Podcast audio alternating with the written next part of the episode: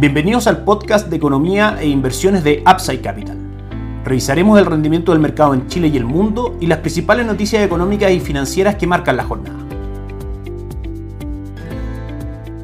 Muy buenos días, ¿cómo están ustedes? Martes 31 de mayo de 2022, soy Ramiro Galeano, fundador de Upside Capital y les doy la bienvenida a otra edición más de este podcast Mercados en Upside Capital. Partimos como siempre revisando el mercado en Chile. Ayer el IPSA marca 5.385 puntos, cae levemente un 0.03%. Esperable que no hubiese movimientos fuertes dado que, recordemos, ayer las bolsas en Estados Unidos estuvieron cerradas por el Día de los Caídos, el feriado que tienen en Estados Unidos. El dólar 832 subió 4 pesos y el cobre avanzó 1.47% a 4.31 en un contexto donde hemos sabido de aperturas graduales de las ciudades en China que estaban amenazadas por este confinamiento y por esta ola de COVID. Como es natural en este tipo de cosas, comienzan a haber noticias de apertura, de flexibilidad y eso impulsa las cotizaciones del cobre. Noticias a las que estar atentos en Chile. Mañana vamos a estar viendo el IMASEC del mes de abril. También tenemos la cuenta del presidente Gabriel Boric frente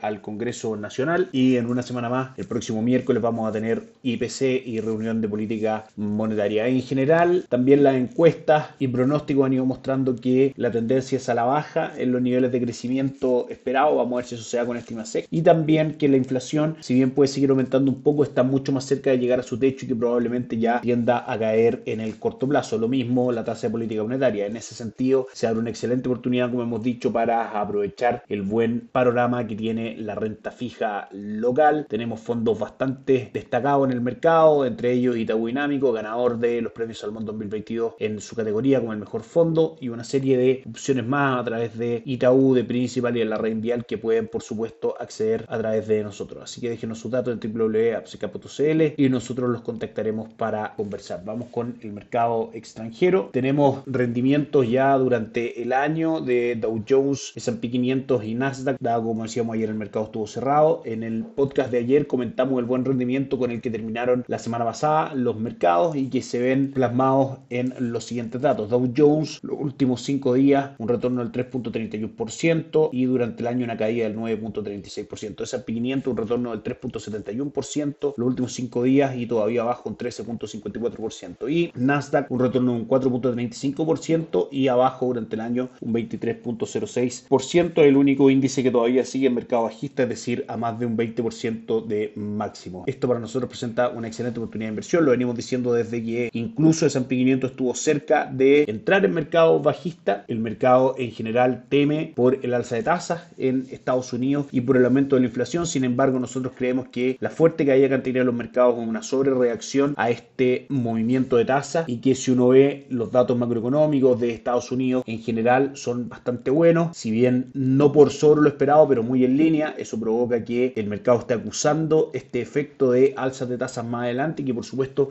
enfríe la economía y eso finalmente llegue a un enfriamiento de los precios. Como hemos visto en las últimas dos entregas de IPC, la última que tuvimos en Estados Unidos salió si bien un poco más arriba de lo esperado, pero por debajo de lo que había sido el mes anterior. De manera que creemos que la inflación en general es un shock de oferta que es transitorio y que por ende debiese regularizarse antes de lo que el mercado espera y por ahora estamos alineados con las últimas declaraciones de la Reserva Federal, donde finalmente se elimina por ahora el peligro de una recesión en Estados Unidos. Vamos con algunas noticias. El gobernador de la Fed, Christopher Waller, abogó por subir las tasas de interés en medio punto porcentual en cada reunión a partir de ahora hasta que la inflación se frene. Eso es lo que tiene descontado el mercado. Recordemos que en junio y julio debiese haber un alza de 50 puntos base en cada una de las reuniones. Y si bien el dólar index, por ejemplo, el dólar en el mundo, medido en comparación a una canasta de moneda de sus principales socios comerciales, acumula un alza del 6.6% durante el año que tiene que ver con esta alza de tasa esperada. Ha cedido un 1.2% en mayo, de manera que el mercado de a poco comienza a descontar que quizás ya la inflación y la tasa de política monetaria no debiese subir con la fuerza que se esperaba. Revisamos también el calendario económico, que el día de ayer se dieron a conocer el PMI en China, el PMI manufacturero, que marca 49.6 puntos, si bien en zona de contracción, por sobre la medición anterior que fue 47.4 y sobre lo que el mercado esperaba de 48 puntos. Es decir, los gerentes de compra de las principales 50 empresas de China ven que la actividad manufacturera debiese tener un dinamismo mayor a lo que esperaba. Por ende, podríamos ver alza en el cobre y caídas en el dólar en Chile dentro de otras consecuencias. También el día de hoy recibimos noticias desde Europa. El IPC de la zona euro marca avances en su medición anual de un 8.1% versus el 7.7% esperado y versus el 7.4% que el mercado esperaba. También el IPC mensual avanza un 0.8% versus el 0.6% que el mercado esperaba. De manera que es una mala noticia claramente. Vamos a ver cuáles son las declaraciones por parte del Banco Central Europeo que se ha mostrado bastante confiado en que la inflación es un efecto pasajero y que no es necesario una alza de tasas demasiado fuerte y agresiva para poder controlarla, pero estamos viendo que los datos están saliendo por bastante arriba de lo esperado. Entonces vamos a ver cuáles son las declaraciones del Banco Central Europeo respecto a esto.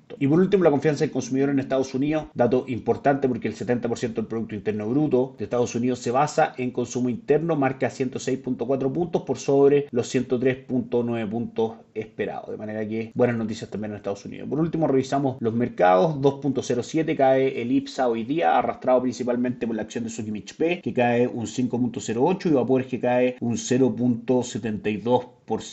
CAP también cae un 1.18 y Sencosud un 1.32. El cobre marca una caída del 0.45% en 4.28 y el dólar peso en nuestras pantallas a esta hora cotiza en 8.22.80, una fuerte caída desde la apertura cerca de 833. El dólar index sube un 0.16%, como vemos se desmarca el dólar de las variables que normalmente inciden en su precio, con un cobre cayendo deberíamos tener un dólar subiendo y con un dólar index subiendo deberíamos tener un dólar subiendo, sin embargo hoy día cae. Probablemente el movimiento es por alguna noticia del ámbito local o simplemente un ajuste luego de que ayer el mercado en Estados Unidos estuviese cerrado y claramente los volúmenes operados deben haber sido bastante más bajos de un día normal. Y por último, los mercados en el mundo, Asia sube un 1.38% el índice Hansen de Hong Kong, el índice de Shanghai también sube un 1.19 y el Nikkei 225 retrocede un 0.33% el día de hoy. Europa, con esta jornada donde hemos conocido la inflación por arriba de lo que el mercado esperaba, acá el Eurostock 600 un 0,82 y el DAX alemán un 1.38%. Y Estados Unidos, luego de ayer el día feriado, si bien cayó muy fuerte, más del 1%, los índices bursátiles durante la mañana, a esta hora el Dow Jones cae un 0.55, el S&P un 0.47 y el Nasdaq un 0.24%. Eso es todo por hoy, que tengan un excelente día, nos encontramos mañana. Chao, chao. Gracias por escuchar el podcast de Economía e Inversiones de Upside Capital. Te invitamos a visitar nuestro sitio web www.upsidecap.cl y contactarnos para brindarte una asesoría objetiva, sin sesgo y con una mirada global para tus inversiones.